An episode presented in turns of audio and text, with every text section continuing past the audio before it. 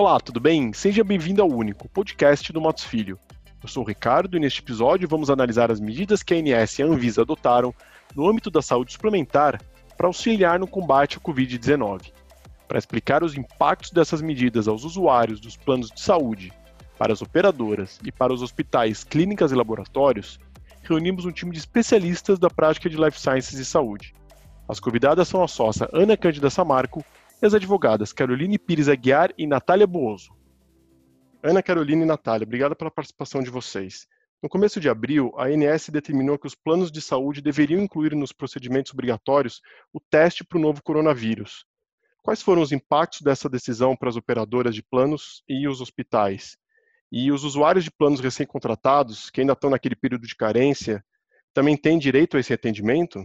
É, a inclusão do, do teste para detecção do coronavírus é, como cobertura obrigatória né, nos planos de saúde é, ocasionou uma preocupação das operadoras é, e dos hospitais no fornecimento desse teste.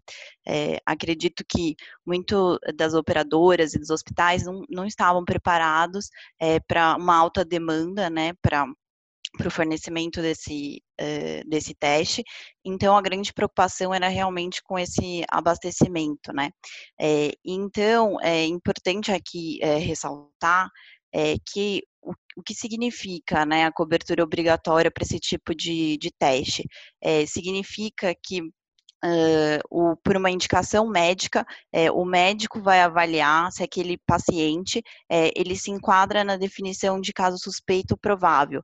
É, então, a, a, cobertura obrigatória, ela não uh, não abrange né, todo, toda pessoa que tem é, a vontade é, de fazer aquele teste, né? Precisa de uma avaliação aqui, uma indicação médica. Acho que é muito importante é, enquadrar essa, eh, essa obrigatoriedade nesse critério. É, em relação uh, a, aos períodos de carência, é, acho que é importante a gente destacar aqui dois conceitos. É, a carência, né? O que significa carência? Que você tem que aguardar por um determinado tempo para ser atendido. É, então, quando você contrata um, um, plano de saúde, você tem que aguardar esse período. É, mas a contratação desse plano de saúde não pode ser confundida quando você tem, às vezes, uma alteração de plano de saúde, porque aí você pode aproveitar o período de carência que você já é, exerceu no seu plano anterior. então, para aquelas pessoas que contrataram é, somente agora e não, não estão fazendo uma alteração de plano de saúde, elas vão ter que cumprir com esse período é, de carência, que via de regra, para a realização tanto do teste é, ou como atendimentos de consulta ou internações, você tem que aguardar um período de 180 dias. Mas, obviamente, que em casos de, de urgência, então, se o paciente ele em razão do Covid tem alguma situação de urgência e emergência, esse prazo de carência, ele que antes seria é, uh, 180 dias, ele reduz para 24 horas.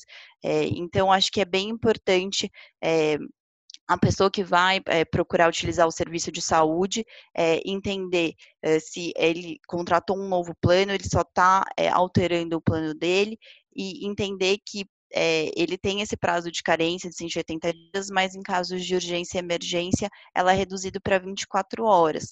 É, um outro ponto é, relevante aqui de ser destacado é, que em razão dessa situação de emergência pública, a gente viu uma iniciativa do, da Câmara dos Deputados, né, em relação a um projeto de lei para alterar é, a Lei Geral dos Planos de Saúde, é, de modo é, a não, não aplicar o prazo de carência para os casos de Covid.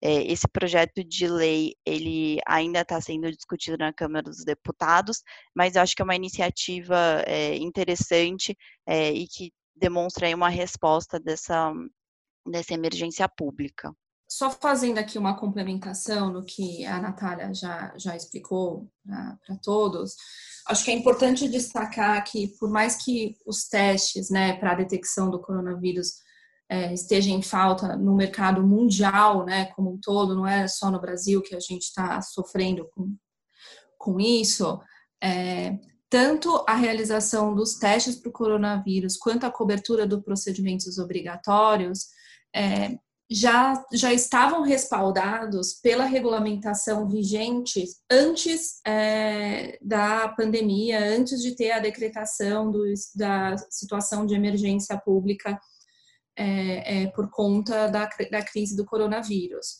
Então, a nossa regulamentação, ela já prevê que os planos de saúde, eles têm que ter uma cobertura ilimitada, tanto em termos financeiros quanto em termos operacionais e de procedimentos de todos, é, todas as doenças que estão cobertas na lista de procedimentos obrigatórios na ANS. Então, o coronavírus, por ser uma nova doença, ele não estava expresso nessa lista. Mas, por outro lado, tem diversas doenças, é, é, como própria situação de urgência ou emergência, como, por exemplo, situações de doenças infectos contagiosas, que, de uma certa forma, já englobavam a necessidade das operadoras de plano de saúde cobrirem os custos para o tratamento dessa doença em especial. Mas de qualquer forma foi muito salutar que a ANS veio a esclarecer esse ponto, é, é, tanto para a garantia dos consumidores, né, para a segurança de toda a relação, quanto até para as próprias operadoras é, é, é, se organizarem com relação a isso. Então, acho que foi, foi muito importante é, esse cuidado que a ANS teve de deixar claro essa questão da cobertura, tanto para os testes quanto para os procedimentos obrigatórios. Especificamente com relação à, à carência, que a Natália também bem pontuou para todos, eu acho que é, por mais que a regulamentação fale que em casos de urgência e emergência a carência seria apenas de 24 horas, essa carência de 24 horas permite que é, o paciente seja tratado durante o período de urgência e emergência. E a ANS entende que esse período seriam as primeiras 12 horas de tratamento ou no mínimo que a doença poderia estar minimamente controlada para que o paciente pudesse ser transferido para um outro hospital, para uma outra operadora de plano de saúde ou mesmo para o SUS. Eu acho que a gente tem que ter uma visão aqui, que a gente está falando de operadoras de planos de saúde, que são empresas privadas que prestam uma atividade muito importante para a população como um todo, para o sistema de saúde público como um todo, é, mas que são empresas privadas e que é, é, muito importante que a gente respeite isso, é, não pensando que o consumidor vai ser sempre lesado, mas que as empresas também precisam ter uma organização mínima é, e saber é, quais são os custos envolvidos em todos os procedimentos e os respeitos aos contratos executados, é, é, afinal de contas, a atividade tem que ser uma atividade lucrativa. É difícil falar em atividade lucrativa durante um período de pandemia como esse que a gente está vivendo.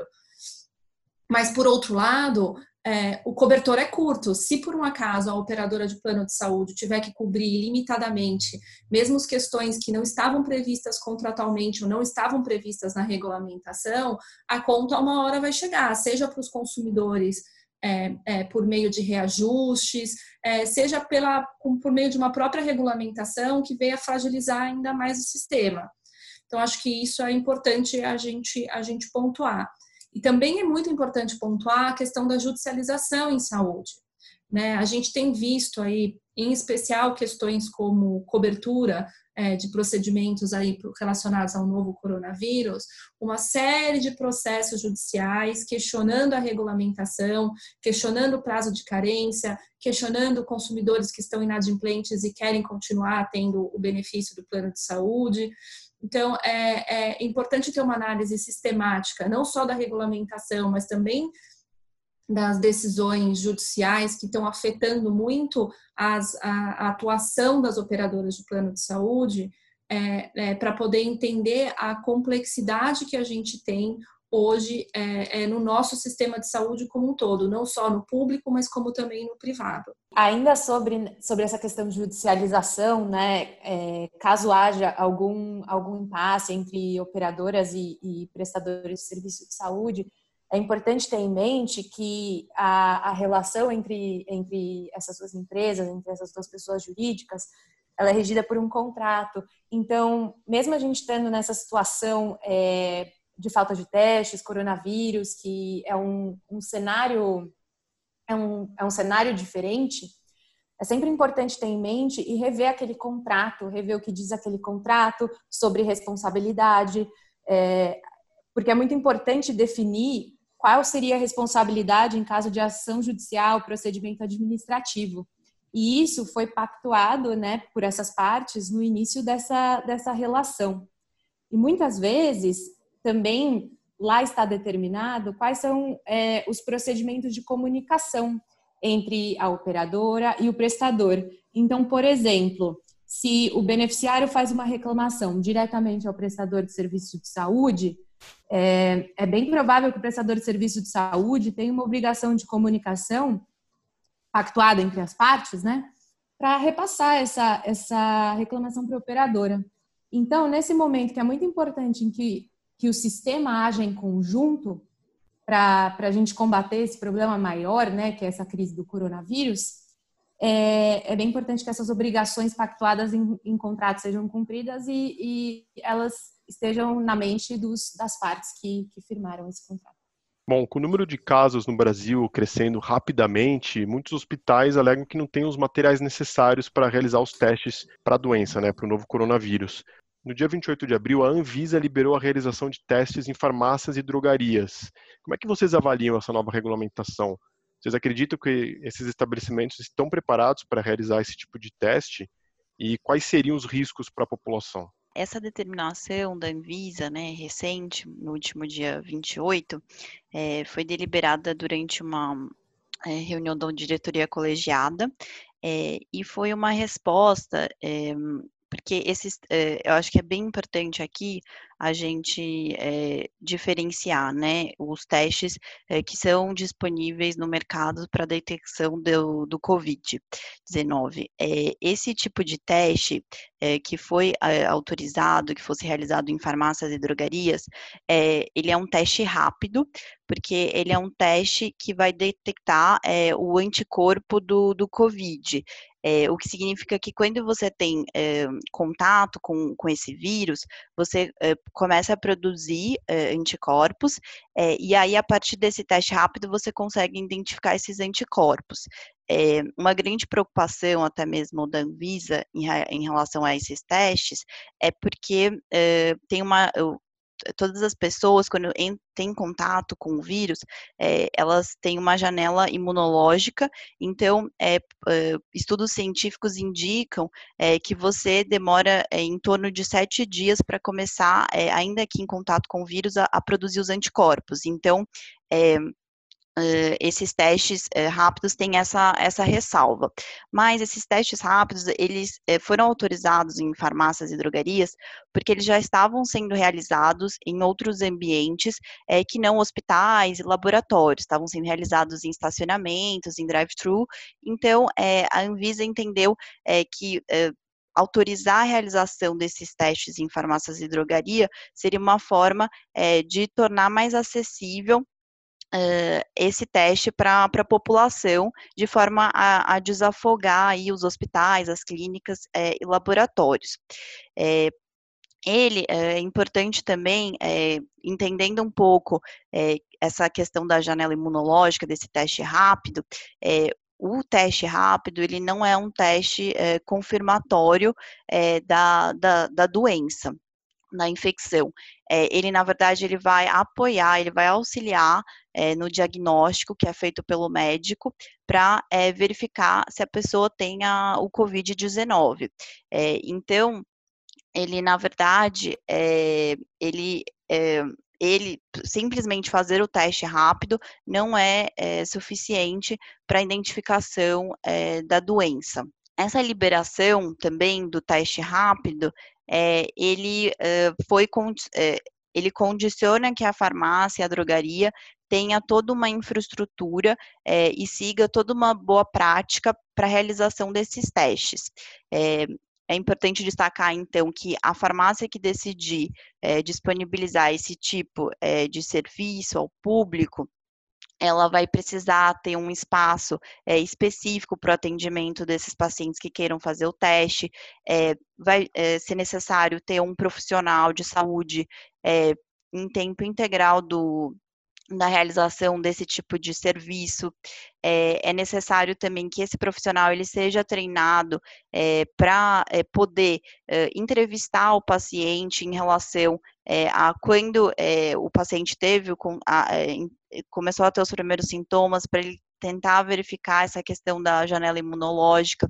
Então, são diversas é, práticas que as farmácias e as drogarias é, vão precisar adotar para a realização desse, desse teste rápido. Os testes rápidos, eles podem significar um passaporte aí para muitas pessoas para o fim da quarentena, né? A pessoa testa, dá um falso negativo para ela e ela se sente livre para circular pela cidade.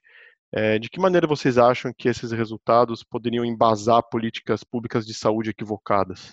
Eu acho que, como a Natália bem apontou, a gente, a gente ainda tem uma incerteza muito grande com relação à eficácia é, desses testes rápidos. Né? A gente viu muitos estudos técnicos sendo lançados falando que, embora os testes tenham sido registrados pela Anvisa, é, não, tem, não existe muito uma certeza de qual é a acuricidade desses testes e o quanto é, a, falsos negativos a gente pode ter tendo em vista tendo em vista o fato dos testes não serem não serem fidedignos, né? Então eu acho que a gente precisa tomar muito cuidado com relação a isso. É, nesse mesmo sentido, a própria a própria regulamentação ela foi expressa falando que o teste ele não é confirmatório. Então, é, é, fica aí até uma crítica nossa com relação a essa regulamentação, porque, de uma certa forma, é, você está tendo um gasto pelo paciente que está indo até as farmácias para poder realizar o teste. Esse teste, mesmo dando com um teste positivo, o paciente não vai sair com uma certeza de que ele está ou não está com a Covid, vai ter que continuar procurando os serviços de saúde, sejam os privados, sejam os serviços de saúde público, e tendo que refazer os testes. Então, assim, se não tem essa opção de ser confirmatório, ele também não vai ser usado para fins de estatísticas públicas, né? Essas estatísticas que a gente tem visto todos os dias, de números de casos confirmados, ou mesmo de números de casos confirmados por morte. Então, se eles não têm esse poder é, é, de confirmação, eu acho que ele não pode e não vai ser usado de forma nenhuma para embasar políticas públicas de saúde relacionadas à pandemia do coronavírus. É, já que ele não tem esse poder, será que a gente precisaria de ter essa regulamentação e liberar esses testes é, para serem realizados em farmácias?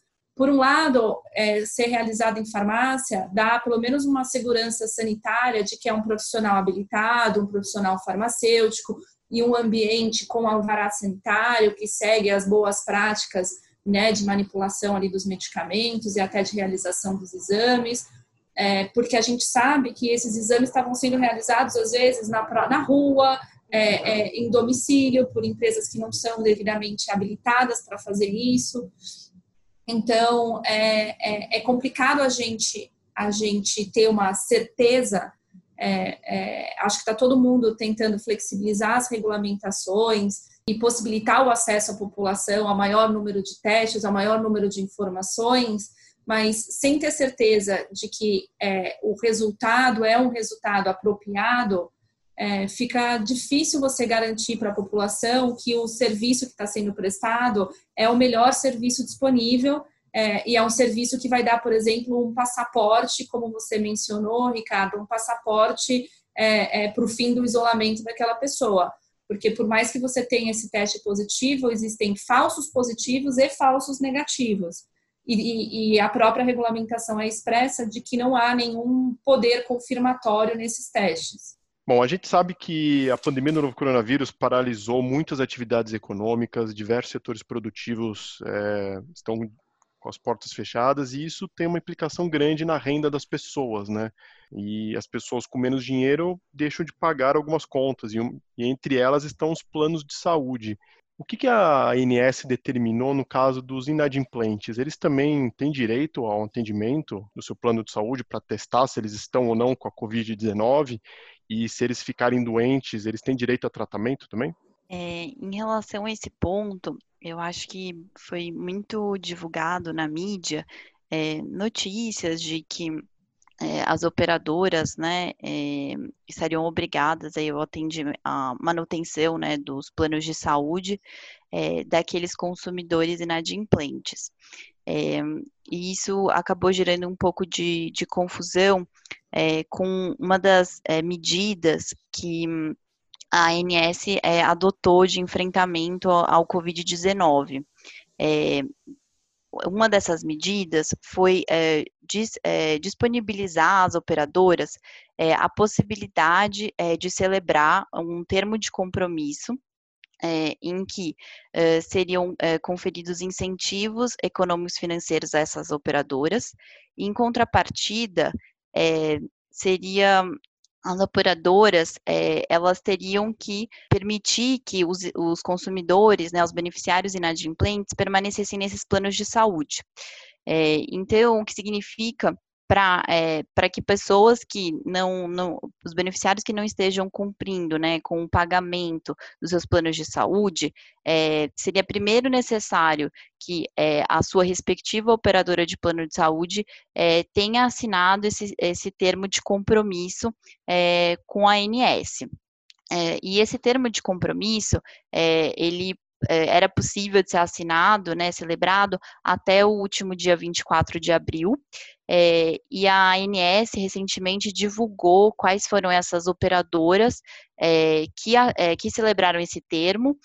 foram apenas nove operadoras de plano de saúde, e isso está disponível no próprio endereço eletrônico da, da ANS, é, então é uma forma de transparência aí, os beneficiários é, podem é, acessar e verificar se, suas, se a sua respectiva operadora celebrou esse termo, e caso tenha celebrado, e caso o beneficiário esteja com dificuldade em, fazer o pagamento do seu plano de saúde, ele, ela, ele pode negociar é, com, a, com a sua operadora de plano de saúde.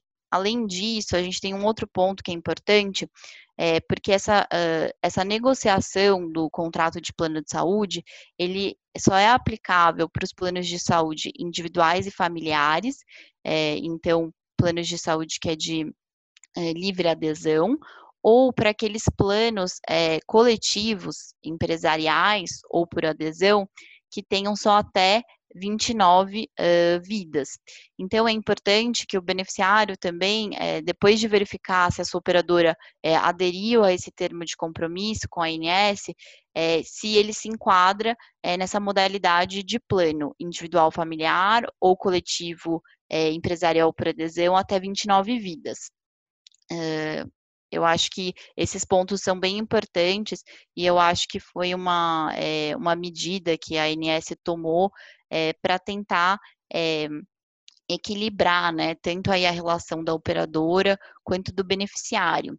É, também, além da ANS, a gente, em âmbito legislativo, também tem projetos de lei pretendem né, alterar a regulamentação para prever que os beneficiários eh, inadimplentes, eles possam permanecer no plano de saúde é, durante o período aí de emergência pública é, da Covid, porque hoje é, um beneficiário ele pode atrasar, né, num plano individual, a regulamentação prevê que num plano individual o beneficiário pode atrasar até 60 dias o pagamento, e depois disso ele recebe uma comunicação com 10 dias de antecedência de que o, o contrato dele vai ser encerrado.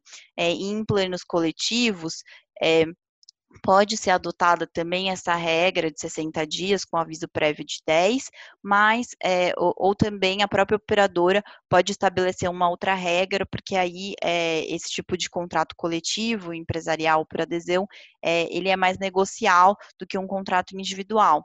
Então, a, os projetos de lei, eles querem é, prorrogar esse prazo, né, durante a emergência pública. Quais têm sido as recomendações do nosso escritório para ajudar as operadoras de planos de saúde e os prestadores de serviço de saúde a buscarem um equilíbrio nesse momento de pandemia?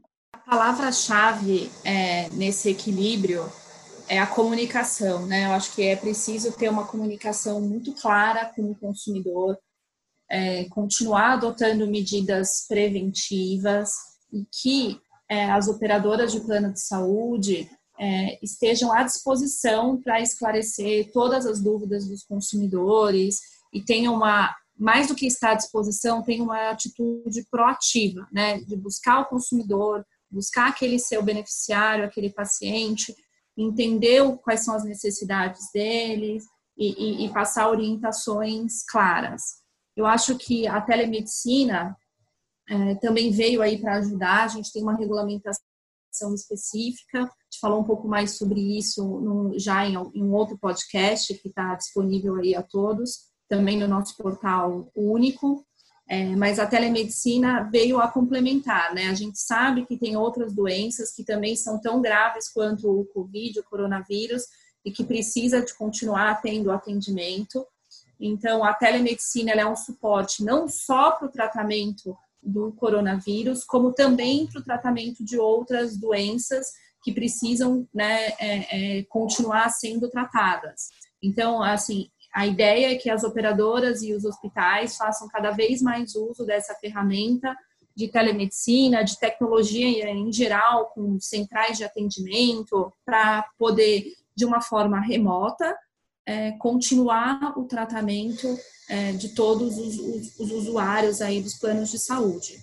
Além disso, as operadoras estão sendo as mais impactadas, né, né é, durante esse período de crise. Então, é importante que a direção dessas empresas é, tenham consciência de que eles precisam adotar medidas específicas né, de combate a uma crise. Então, a criação de um comitê de crise, é, com uniformização de entendimentos, é, que tenha competência para medidas é, necessárias para que a própria operadora continue tendo condições de suportar esse atendimento extra que está sendo demandado a elas por conta desse momento de crise. Vocês acreditam que a telemedicina realmente vai ser implementada em larga escala durante esse período de pandemia? Quais seriam os possíveis entraves para isso, do ponto de vista financeiro da empresa, né, das prestadoras de serviço de saúde, e também do lado do paciente, né? Às vezes as pessoas podem não ter acesso à internet. Como é que vai ser essa, esse equilíbrio? Olha, a, tel a telemedicina ela já era, ela já vinha sendo praticado no Brasil, mesmo antes da crise, mesmo antes da gente ter uma regulamentação específica né, que, que assim permitia o, o seu uso. Em termos de investimento, é, não acaba não sendo um investimento muito grande para os hospitais. É, é, é, pelo contrário, eu acho que, que a tecnologia veio aí para ajudar a redução dos investimentos como um todo. Eu vejo um problema de entrave, é, é, talvez um pouco mais até um entrave regulatório, por conta de muitos softwares que são utilizados na telemedicina, eles não possibilitam apenas a troca de informações, mas eles também dão algumas informações sobre as doenças, é, é, auxiliam no diagnóstico médico e ao fazer isso, esses softwares passam a requerer uma prévia aprovação da Anvisa para eles poderem ser comercializados. É, e isso pode travar é, é, a disponibilização de alguns softwares, de algum produ alguns produtos relacionados à telemedicina, porque teria esse procedimento burocrático da Anvisa aí para ser observado para que esses softwares estejam disponíveis no nosso mercado.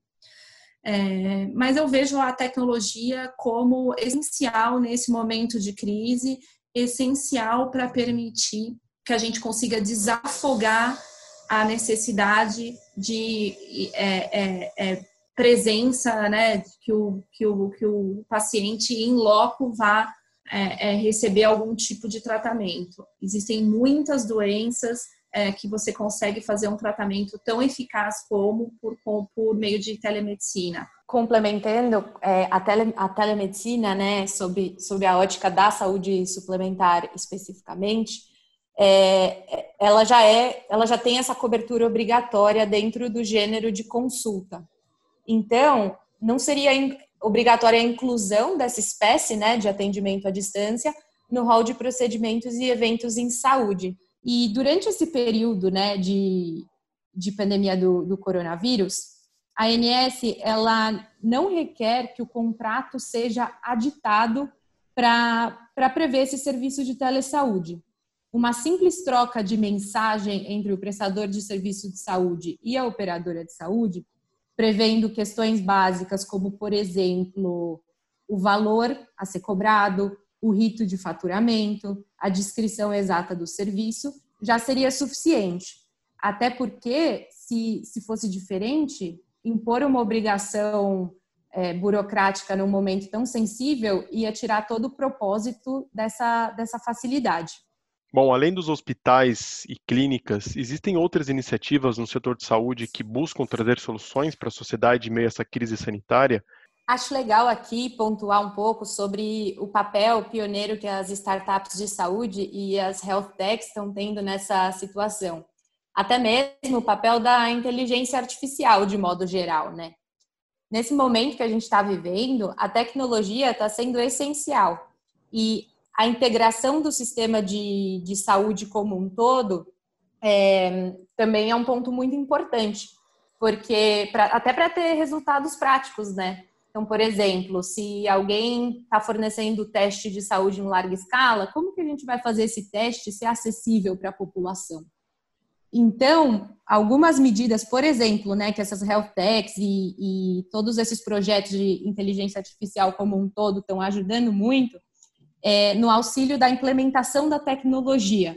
Então, por exemplo, plataformas e softwares de telemedicina, prontuários eletrônicos. Porque o profissional de saúde, se se a gente for pensar, por exemplo, no médico, o médico até então, ele não estava acostumado a fazer essa, essas consultas via telemedicina. Então, para o serviço fluir da melhor maneira possível e atender todas as necessidades do, do consumidor, que nesse setor é o paciente, é muito importante que o sistema utilizado seja adequado, que o sistema utilizado cumpra com os deveres de, de proteção de dados, porque a gente está falando aqui de dados de saúde, que eles devem ser utilizados para a finalidade é, a qual eles são para qual eles são obtidos e tem que ter um cuidado para terceiros, né, que, que não estão dentro dessa finalidade terem acesso a esses dados. Outro ponto importante foi o desenvolvimento desses testes rápidos, que, nem a Natália e a Ana já mencionaram. Então, no momento em que falta, a falta faltam esses testes para a população, ter ter essas empresas tentando desenvolver novas tecnologias para fazer esses testes é, é um avanço importante. Então, eu acho muito legal ver esse empenho dessas, dessas empresas como um todo. Até porque não tem um manual para esse período que a gente está vivendo, né? Então, o ponto positivo é que a união dessas iniciativas, a união dos, dos players já sedimentados no mercado, como, por exemplo, as operadoras, os hospitais, com essas novas empresas que trazem esse, esse olhar diferente, essas, essas novas tecnologias, fortalece o, o sistema como um todo, porque no final do dia, o que é importante para a população é buscar solução e a gente passar da melhor maneira possível por essa, por essa crise que a gente está vivendo. Este foi o único podcast que reúne os especialistas do Matos Filho para analisar os temas jurídicos mais relevantes da atualidade. Para encontrar mais informações relevantes para o dia a dia da sua empresa, acesse nossas redes sociais e nosso portal de notícias.